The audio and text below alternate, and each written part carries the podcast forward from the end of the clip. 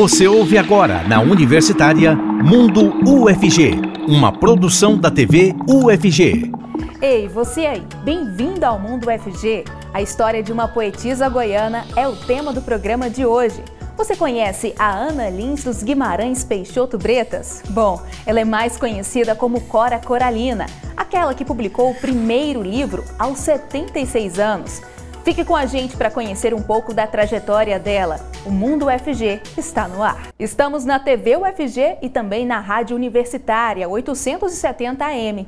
Em nome da acessibilidade para nosso público cego e de baixa visão, eu vou me autodescrever. Eu sou Janaína de Oliveira, uma mulher negra de pele clara, tenho olhos castanhos, meus cabelos são castanhos cacheados na altura dos ombros, uso um vestido longo na cor laranja.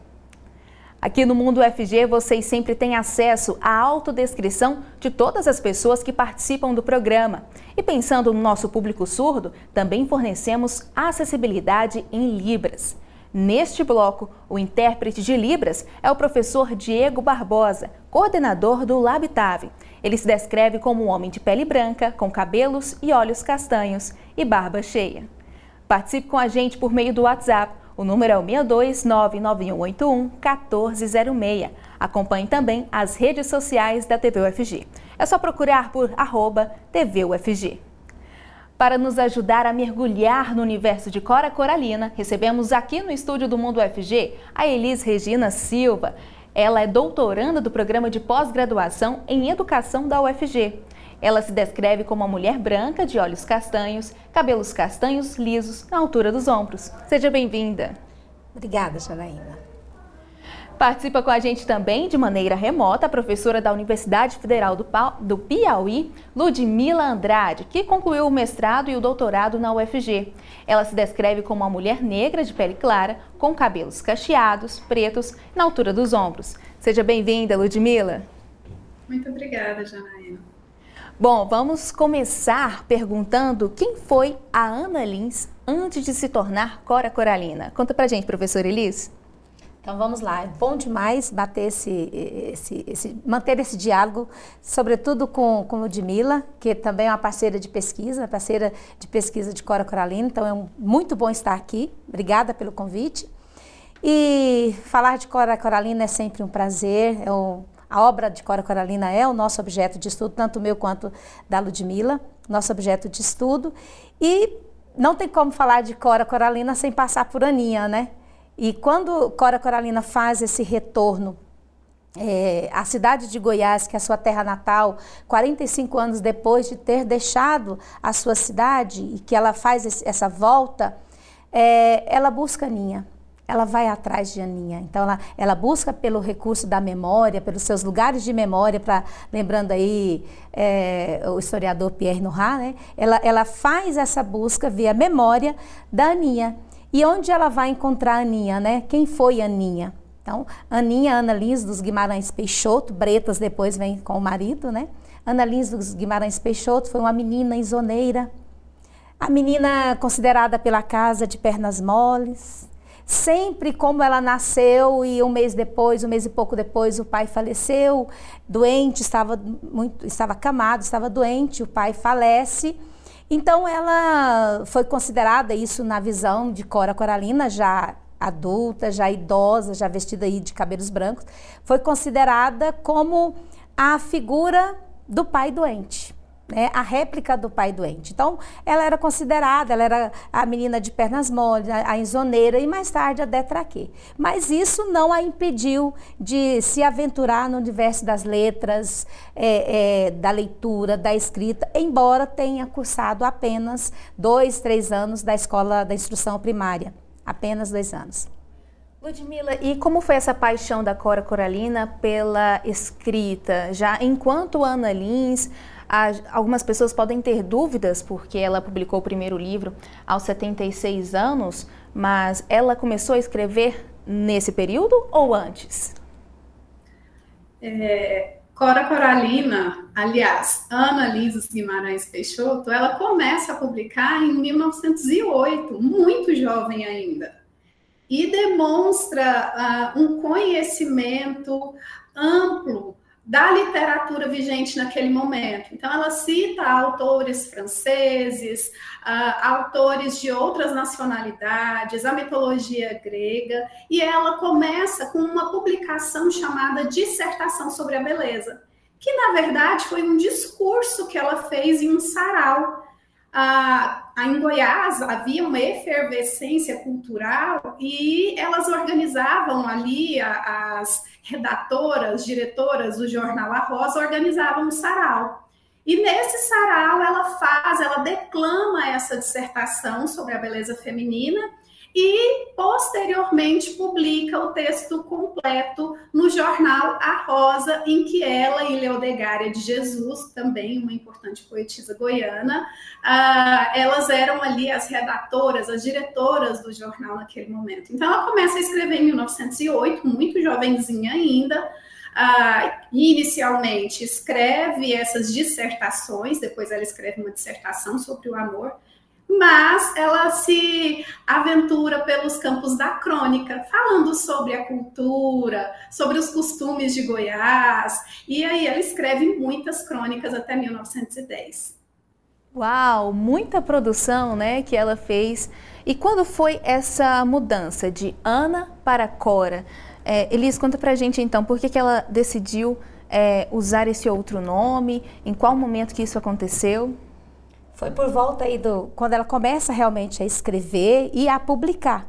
E como na cidade, isso ela mesma já falou em algumas entrevistas, né, no tempo quando ela estava viva, que na cidade de Goiás havia muitas Anas, Aninha, Nica, Nica, isso é fala de Cora Coralina. E ela, não, eu preciso ter a minha identidade, né? criar o meu nome de, de, de, de escritora, de poetisa, de contista, e, e criou-se aí em 1908, por volta de 1908, ela cria o pseudônimo Cora Coralina, que vem de coragem, que vem de Cora, de Cora, é, várias, várias, é, vários conceitos, várias identificações, várias caracterizações desse nome Cora Coralina, né? A gente, nós nos deparamos no decorrer da, da, da pesquisa. Mas é Cora coragem, Cora essa mulher de fibra, né? E até então também porque os primeiros escritinhos, ela diz em seus poemas, né, os primeiros floridos literários, os primeiros escritinhos muito simples, mas muito criativos, não, não simples, mas não simplistas. Isso, Diane Valdez, minha orientadora, ela costuma dizer, então, muito sim, simples, mas não simplistas. Ela é, conseguiu chamar a atenção com as primeiras escritas, sobretudo o primeiro conto que ela publica no Anuário Geográfico Estadual, é, de Goiás, que é o Tragédia na Roça, o conto Tragédia na Roça.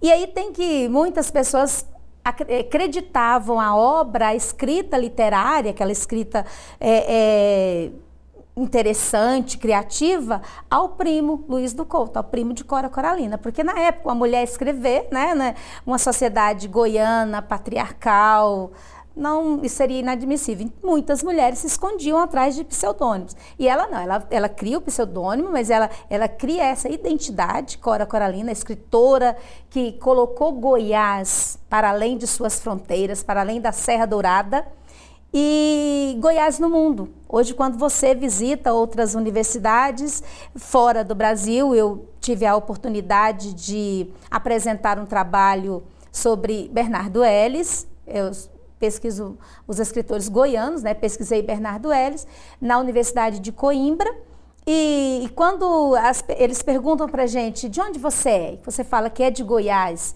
Ah, você conhece Cora Coralina? Já visitou o Museu Casa Cora Coralina? Quem foi Cora Coralina? Então, há uma curiosidade das pessoas fora do nosso país, do nosso contexto, de conhecer Cora Coralina. Então, ela desperta essa, essa atenção das outras pessoas, essa curiosidade pela sua singularidade na escrita, é, na forma de trazer a palavra poética. Drummond diz que ela é estado de poesia, estado de poesia, estado de graça na poesia, né?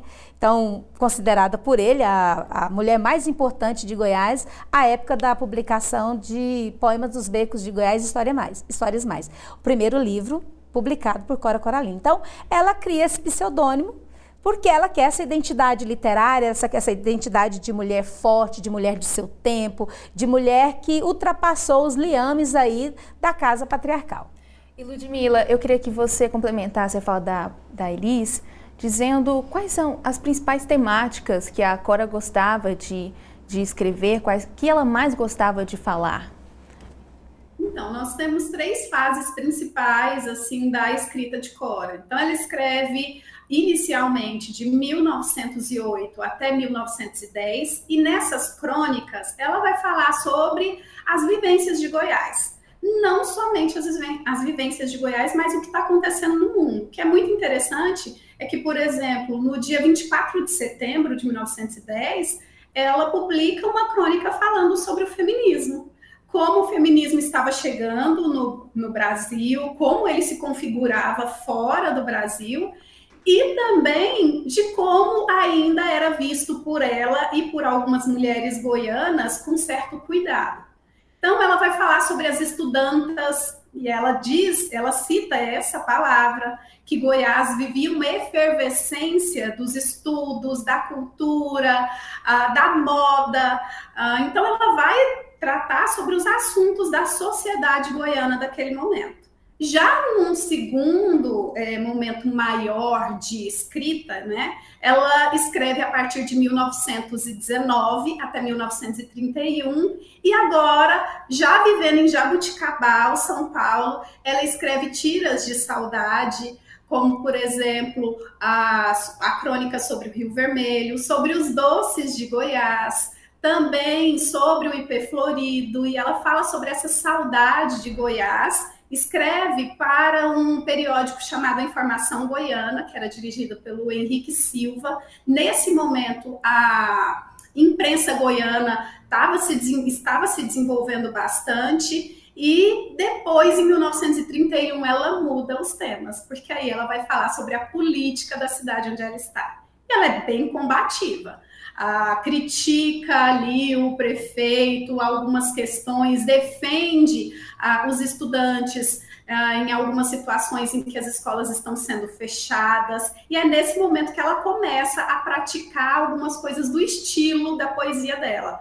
como a repetição ah, de algumas palavras específicas na enumeração categorial, ela começa a fazer ali uma repetição binária, ternária, e aí é muito interessante observar isso. E já na terceira fase, o tema se volta para suas memórias, suas reminiscências, sobre o contato com a terra, as vozes que um autor chamado Omar Lima vai chamar de vozes emersas. Por quê? Porque ela vai ali uh, falar das lavadeiras de Goiás, das mulheres que são cozinheiras, que são as mulheres do povo, as crianças, aquelas vozes que muitas vezes foram silenciadas pela história oficial. Então, o tema já na, na velhice dela, na fase em que ela vai se dedicar prioritariamente à poesia, ah, os temas vão ser é, essas vozes silenciadas e a cidade de Goiás, que ela tem um carinho muito especial e ela vai dizer Goiás, minha cidade. E vai ser incrível e... a gente entender um pouco mais sobre essa, no... essa fase da Cora Coralina daqui a pouquinho. Por enquanto, eu quero agradecer a professora Elis Regina Silva e a Ludmila Andrade também. Ambas são pesquisadoras aqui da UFG. Mas mudando de assunto, você já ouviu falar de paleontologia? É a ciência que estuda os seres que já foram extintos em nosso planeta. Aqui na UFG, o Laboratório de Paleontologia e Evolução, que fica no campus Aparecida de Goiânia, lançou um blog que fala de forma descomplicada sobre esse assunto como era a vida na Terra há 10 mil anos atrás. A paleontologia é a área da ciência que estuda os fósseis e nos ajuda a entender o passado da vida na Terra.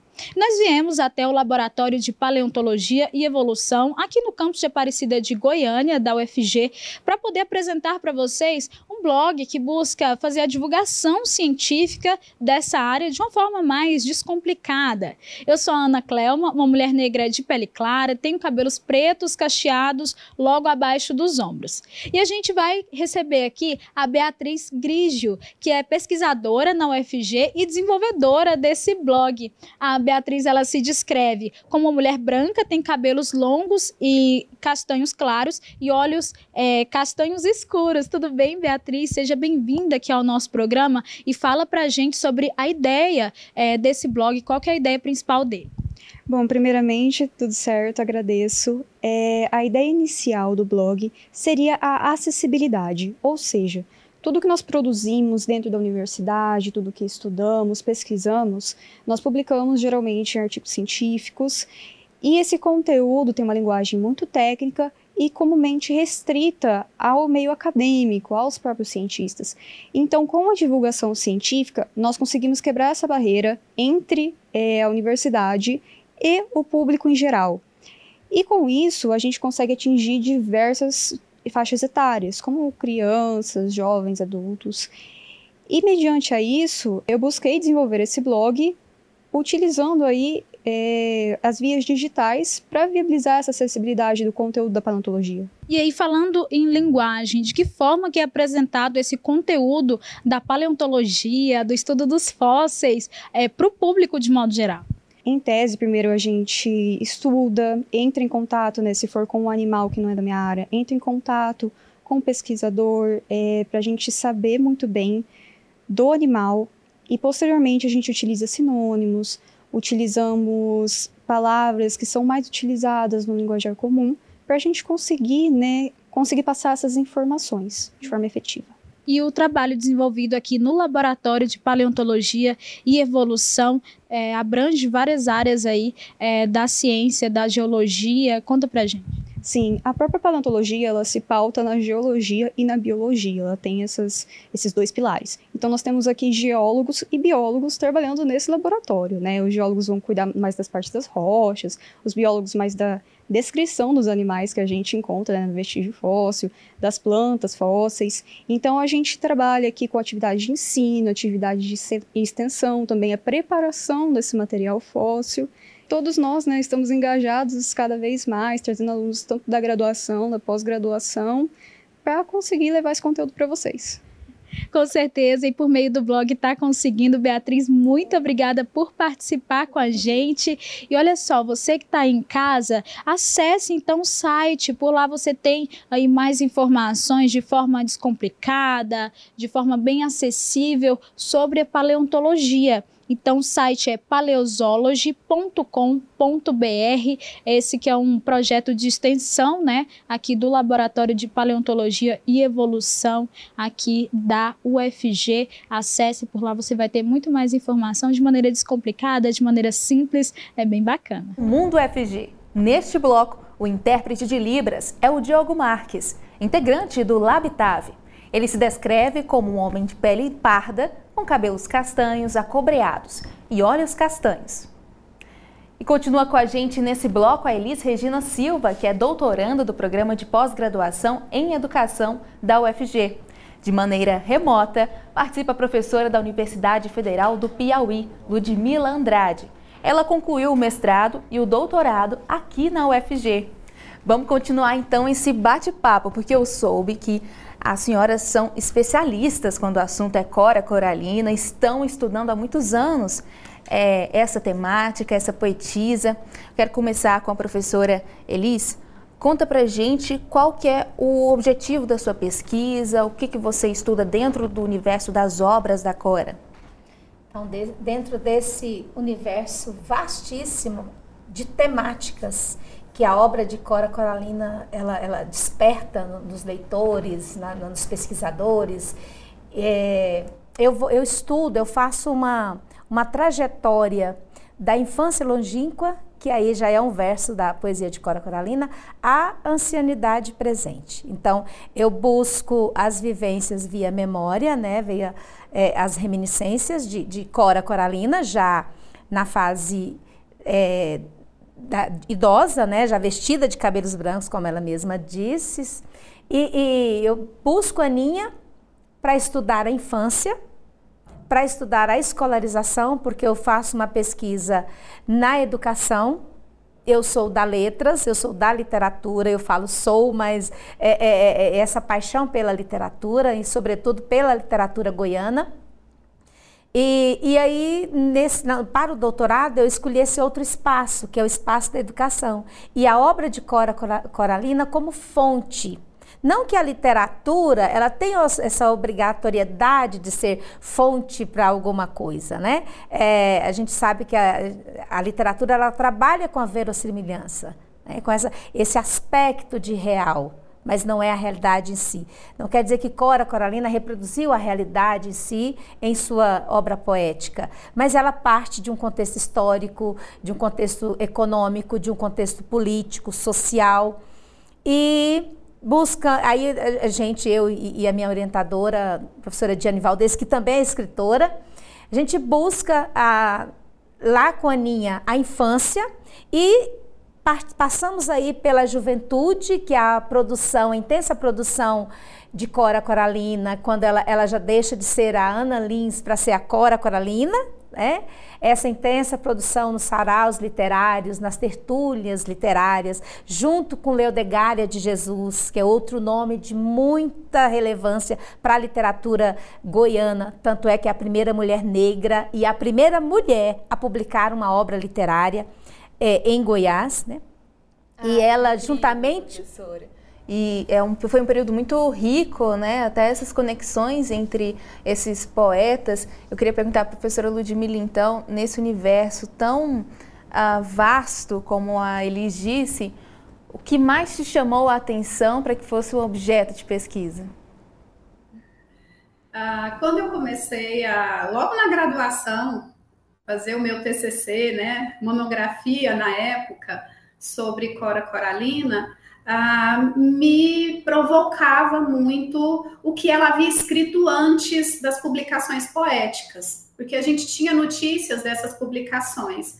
Então, a minha pesquisa se faz a partir da generosidade de outros pesquisadores, uh, Clóvis Carvalho Brito, Maria Seda e Paulo Brito, porque eles pesquisaram a Maria Seda pesquisou em São Paulo essas crônicas publicadas em Jaboticabal, em Andradina, e em Goiás, o Clóvis Carvalho Brito e o Paulo Brito, ah, por ter acesso ali ao gabinete literário, eles encontraram as crônicas publicadas em 1908, 1909, 1910. E aí eu me aventurei por esses textos que são inéditos em livro. Eles foram publicados em jornais, diferentes jornais, e eu quis estudar como essas crônicas funcionaram para Cora Coralina como um laboratório de poesia. Então, foi ali escrevendo crônicas que ela foi, ah, ah, vamos assim dizer, afunilando ou lapidando, né? Talvez seja uma palavra melhor, lapidando o seu estilo.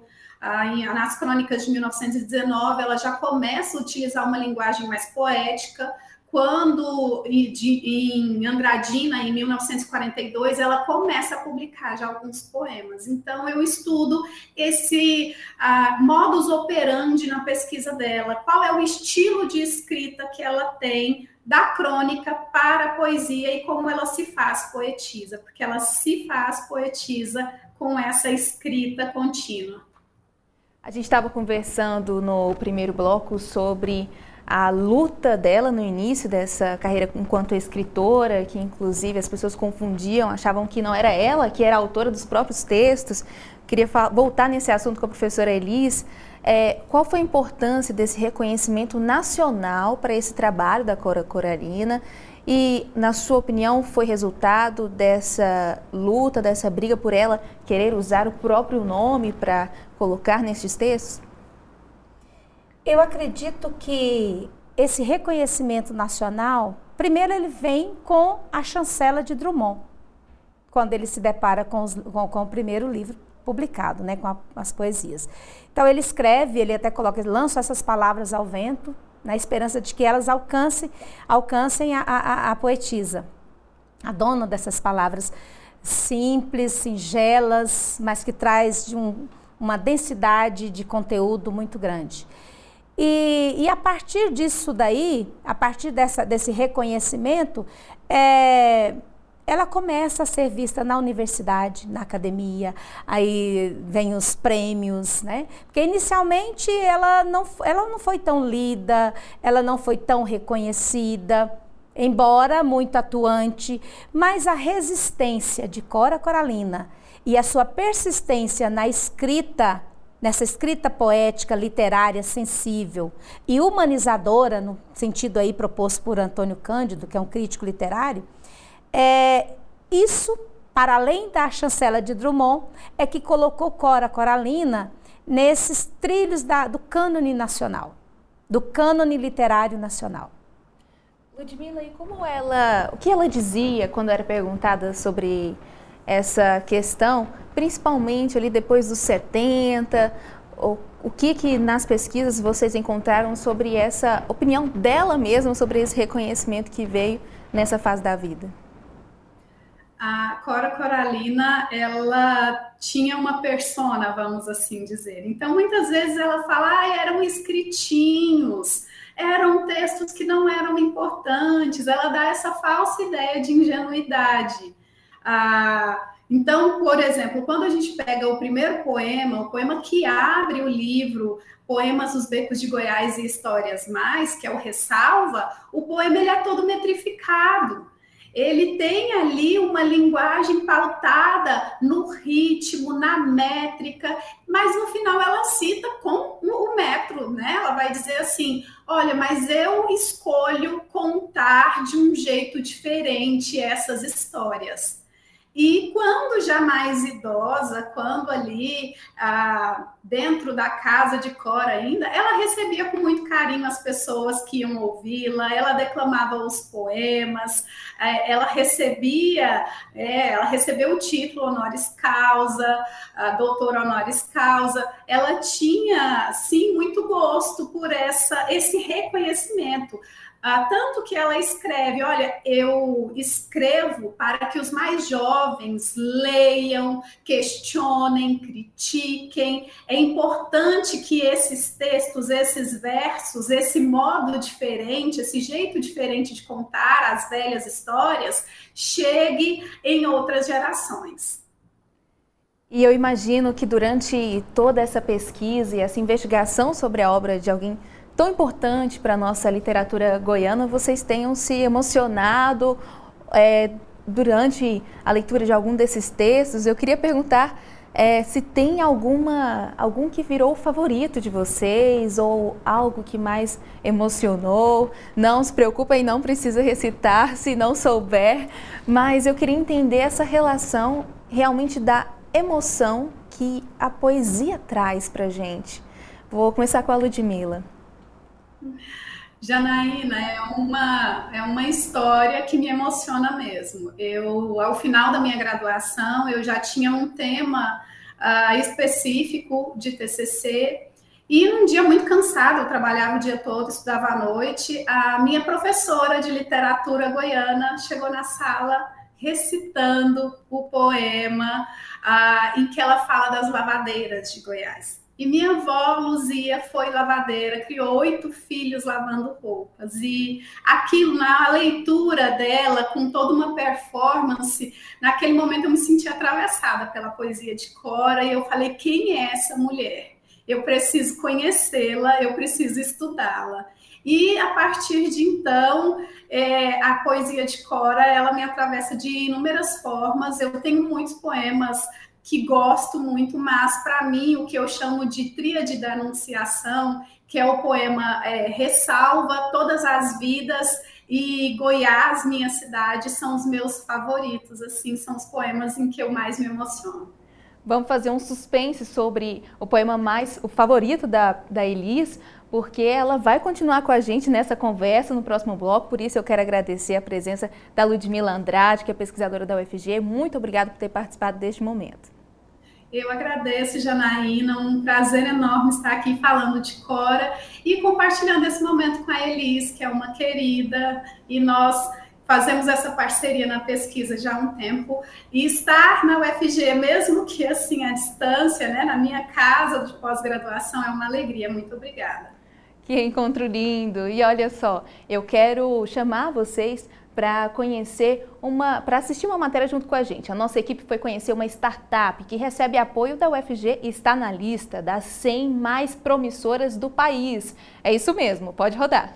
Uma startup que tem como ideia principal utilizar a tecnologia para auxiliar na gestão do cuidado de pacientes crônicos. Está entre as 100 mais promissoras do país. Nós vamos falar um pouquinho mais sobre isso agora. Antes eu faço a minha autodescrição. Sou a Ana Clara Clelma, uma mulher negra de pele clara, tem cabelos pretos cacheados logo abaixo dos ombros. E nós vamos conversar aqui com o presidente dessa startup, que é a Tábia Saúde, e ele é o Ricardo Clemente e se descreve como um homem branco, tem cabelo loiro, é, olhos castanhos e o cabelo curto. Tudo bem? Seja bem-vindo aqui ao nosso programa e fala pra gente um pouco mais sobre qual que é a ideia da Tábia Saúde. Como vai?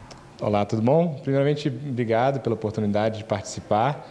É, a Tabia Saúde ela surge com o propósito né, de conseguir é, empoderar os hospitais e as clínicas a prestar um melhor cuidado. Né? O que significa isso? Hoje, é, no mundo, um grande problema que você tem são doenças crônicas, doenças que não têm cura, mas felizmente ela tem cuidado.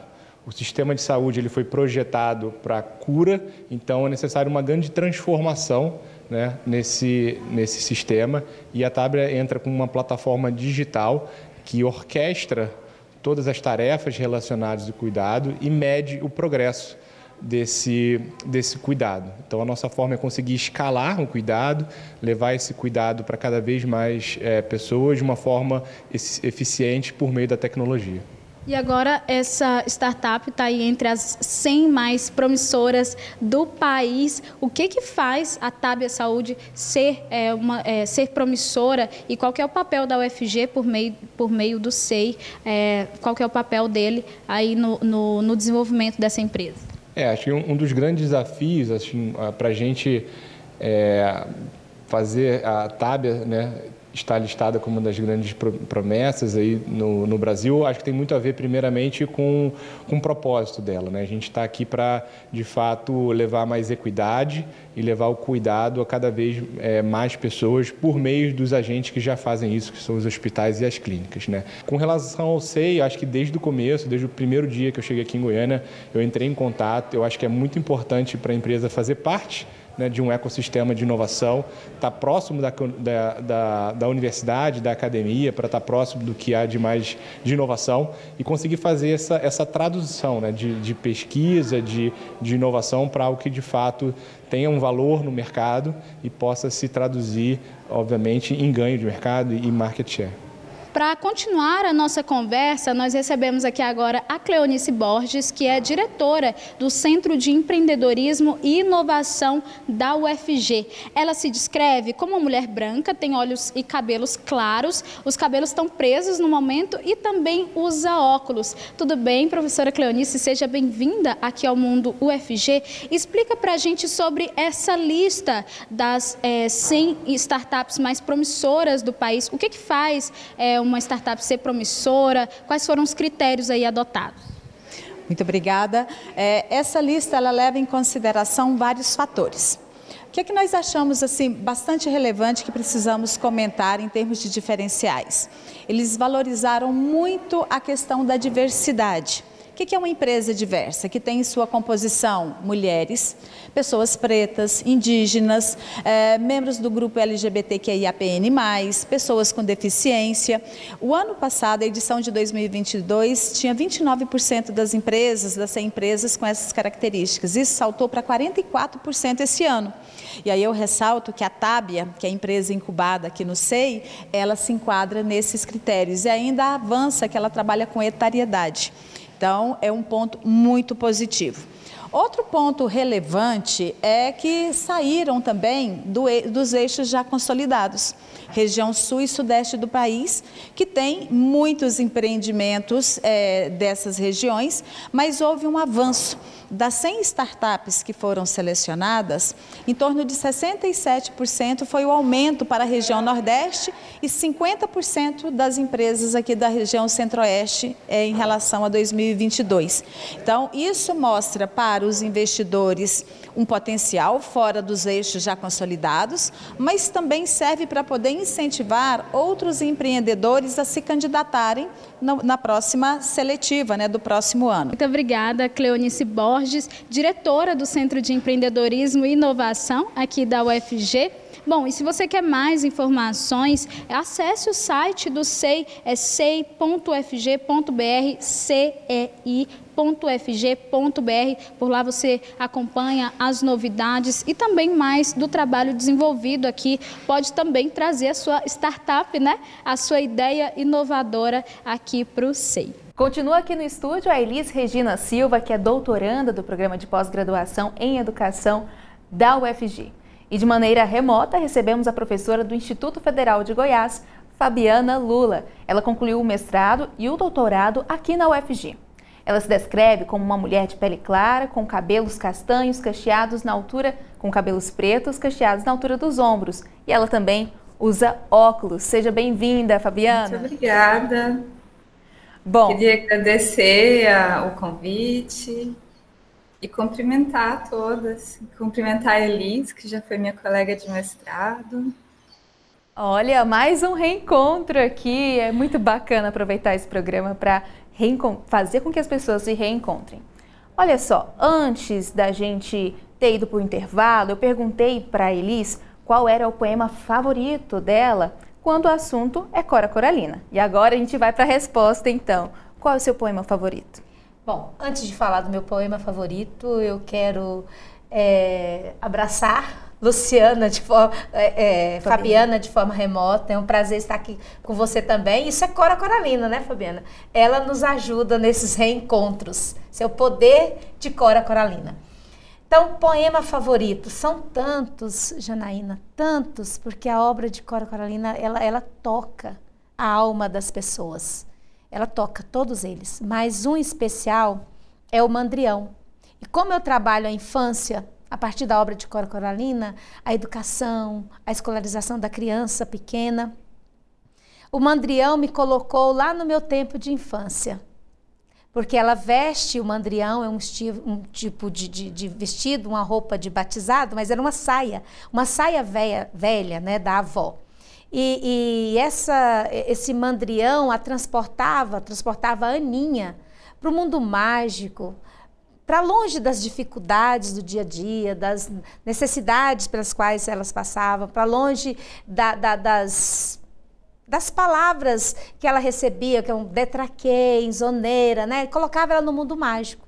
E aí esse poema também me coloca nesse mundo mágico, nesse mundo da minha infância, no mundo da minha avó. O dela era da bisavó e o meu da minha avó, minha avó Ana, que é falecida. Então, é, a, a, poesia de Cora Coralina, ela tem esse poder de nos transportar para uma dimensão mágica e também para visualizar essa realidade, essa realidade que é problemática e de problematizar os problemas vividos, políticos, sociais, econômicos, enfim, é uma poesia muito rica. Ai, que linda essa resposta. E Fabiana, você Queria que você começasse falando um pouco o que mais te encantou para que pesquisasse sobre Cora Coralina, qual o objetivo da sua pesquisa, quais aspectos você traz é, nessa investigação. Bem, eu sou moradora da cidade de Goiás, eu trabalho aqui na no IFG Campus Cidade de Goiás e uma das coisas que me moveu no estudo do, da obra da Cora Coralina foi estar aqui na cidade dela e dar aula na cidade dela e querer conhecer a obra dela, né? Conhecer esse espaço onde ela tanto descreve nas suas obras, né? Nos seus poemas, nos seus contos, nas suas crônicas e uma das coisas que eu percebi, assim, lendo a obra dela, é que ela dá um destaque muito grande ao espaço, né? A, ao ambiente, à cidade, ao ambiente natural, aos morros. Ela fala, ela tem poemas dedicados a elementos da natureza, como ao rio, ao milho, vários poemas dedicados ao milho. Dois dos mais importantes poemas dela são dedicados ao milho, que é a oração do milho, o poema do milho. E pensando nessa ligação da obra dela com a natureza e com o entorno da cidade de Goiás, com esses morros calcinados, como ela diz aqui, que realmente até hoje, na época de seca, esses morros aqui ficam bem queimados pela ação do homem. Então, esse interesse dela o meu interesse por ela e o interesse dela pelo entorno, pelo ambiente natural em que ela vivia, pelo ambiente da cidade, é que me levou ao estudo da obra dela com um olhar ecofeminista, porque o ecofeminismo ele vai juntar a ecologia e os feminismos, né? Esses olhares sobre as mulheres, que ela também tem essas mulheres mais conectadas com a natureza, como a lavadeira, a roceira, a mulher do campo, né? E a essa mulher também que é a prostituta, que ela diz que é a irmãzinha dela, né? Que também é bastante conectada com é, esse lugar excluído que é o beco, onde fica o lixo da cidade, onde fica a erva daninha e onde fica a mulher da vida, que é a mulher que ela é, costuma é, dedicar versos, poemas. E eu acho que é isso. Fabiana, você citou esse termo ecofeminismo, explicou um pouco sobre ele e também essas diferentes personagens, mulheres que ela traz para essa obra. Queria que você falasse um pouco mais sobre esse olhar da Cora Coralina sobre o protagonismo da mulher né, nessas histórias e até, na sua opinião, sobre ela mesma se ver enquanto uma mulher que deve assinar sim os próprios textos e dizer à sociedade que é capaz disso e de que produz bons textos. Interessante a sua pergunta, porque a obra da Cora ela revela uma mulher uma mulher que é ela mesma, desde quando ela era criança, que é o que chama a atenção da, da Elis na pesquisa dela, né? Até quando ela é idosa, quando ela é bem mais velha. E ela perpassa por várias mulheres na obra dela. E quando ela vai falar de mulheres, ela não fala de qualquer mulher. Ela diz que vai falar das vidas obscuras. No poema Todas as Vidas, ela marca quem são essas vidas obscuras. E são todas mulheres mulheres que são marginalizadas da sociedade. E um pouco da pergunta que você traz é a questão da história mesmo da Cora Coralina como escritora, né? A gente percebe que ela teve uma dificuldade de não de produzir a escrita. Ela até diz que ela estudou pouco, que isso é, influencia na escrita dela, mas na verdade a dificuldade dela era por ser mulher, né? uma mulher, para ela é, escrever, é, a Virginia Woolf vai dizer que ela precisa de um teto todo seu, né? E de uma renda. Porque não dá para você escrever sendo dona de casa, mãe, esposa. E na época de Cora era ainda mais difícil, porque o que impedia ela de escrever era também o preconceito contra a escrita das mulheres. Não que as mulheres não pudessem escrever, mas elas tinham dificuldade de publicar. E essa dificuldade vai se revelar na vida da Cora, que ela só vai publicar depois dos 70 anos. Então ela passa por todas as lutas, porque a vida dela longa como foi, né? Ela nasceu em 1889 e ela passou e morre em 1986, se eu não me engano. E ela passou por todas essas lutas do feminismo, né? é, a vida dela, na vida dela, ela teve que lutar sim contra essa condição de mulher para poder conseguir escrever, inclusive com proibição do marido, com dificuldades impostas pela família. E olha que a família dela era formada de mulheres, mas existia um, um padrão feminino que ela fugia desse padrão por ter essa vontade de escrita, essa vontade de ser escritora, essa vontade de ser poeta. E ela só vai conseguir, então, concretizar a vontade dela de publicar um livro, não que ela não tenha escrito ao longo de toda a vida dela, ela escreveu, ela morou fora de Goiás durante quase toda a vida dela, né? Mais de 50 anos.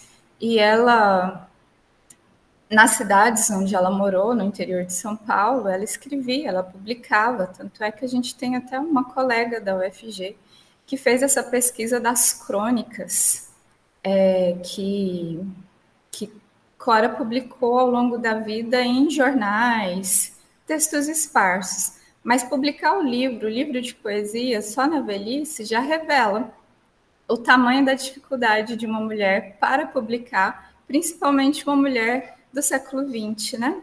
E de antes do, dos feminismos tomarem conta.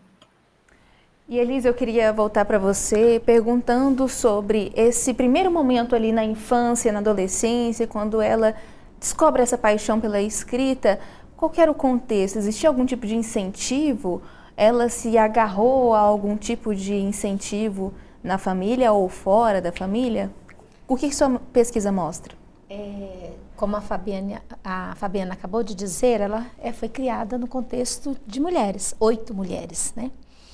E, e em casa ela tinha é, é, é essa participação de, de é, é não é uma participação, né? Ela tinha a, a avó, a bisavó como a, a contadora de história.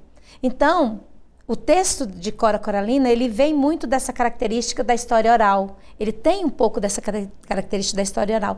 E ela pega da bisavó essa, esse incentivo da, da, da, de ouvir histórias, de contar histórias. E a mãe, ela tem, ela visualiza a mãe com leituras, a mãe falava francês, né? É, vinha jornais de Paris para a mãe aqui na, na, cidade, aqui não, na cidade de Goiás, né? Para a mãe Dona Jacinta do Couto, para as leituras diárias de Dona Jacinta, então ela tinha esse convívio com a escrita, com a leitura, apesar de ter estudado apenas dois, três anos da instrução primária, ela tinha esse convívio com as letras, com as leituras, com a história oral, a parte por meio da bisavó. Então, tudo isso incentivou Cora Coralina a ser a grande escritora que foi para além do nome, né? Não é só o nome Cora Coralina, mas é a escritora e a escritora que tem esse nome de peso e importante para a sociedade goiana e para o Brasil e a Universal. Que história incrível, que bate-papo incrível, um prazer conhecê-la. É, Elis, que, Elis Regina Silva, que é pesquisadora da UFG, e também a Fabiana Lula, que fez questão de participar aqui, falando diretamente de cidade de Goiás, hein? Que é ali, né? A casa de Cora Coralina. Eu quero agradecer a presença de vocês. Obrigada, Ludmila. Obrigada, Fabiana. Eu que agradeço mais uma vez. Assim, falar de Cora, estando na cidade de Cora ou não, é sempre importante, assim, porque é uma pessoa que foi extraordinária, uma vida extraordinária, uma poesia que, que toca a gente em muitos sentidos, tanto na questão social quanto na questão é, do trabalho mesmo que ela tem com a linguagem. Então a gente fica muito feliz, né? Eu acho que eles também divide essa felicidade de poder estar falando de Cora Coralina para mais pessoas ouvirem. É isso. Obrigada, Elis. Eu que agradeço a participação, falar de Cora, como Fabiana, como Ludmilla disse, disseram, né? É, é um prazer, é, é uma forma de resistência, é uma forma de emancipação. E falar de Cora, dessa grande cigarra cantadeira do Cerrado Goiano. É, é uma maravilha, é muito bom, é gratificante. E é isso, antes de encerrar o nosso programa, eu quero te mostrar um dos poemas mais conhecidos de Cora. Ele chama Aninha e Suas Pedras. O poema diz assim: Não te deixes destruir, ajuntando novas pedras e construindo novos poemas, recria a tua vida, sempre, sempre remove pedras e planta roseiras. E faz doces. Recomeça. E por fim, chegou a hora de te mostrar mais um serviço da UFG. É a Escola de Cultura Corporal. Confere aí. Você sabia que a UFG promove atividades esportivas para crianças e adolescentes? A Escola de Cultura Corporal é um projeto de extensão do Departamento de Educação Física do CEPAI, o Centro de Ensino e Pesquisa Aplicada à Educação da UFG, e oferece as seguintes modalidades: futsal, luta olímpica, taekwondo, basquete e vôlei. As atividades são oferecidas para o público de 6 a 17 anos de forma gratuita e as inscrições são abertas semestralmente. Para mais informações, entre em contato pelo e-mail do professor responsável, fernandomedeiros@ufg.br. Obrigada pela sua audiência. Acompanhe o Mundo UFG de segunda a sexta, a uma hora da tarde, com reprise às 8 da noite. Até a próxima! Você ouviu na Universitária Mundo UFG, uma produção da TV UFG.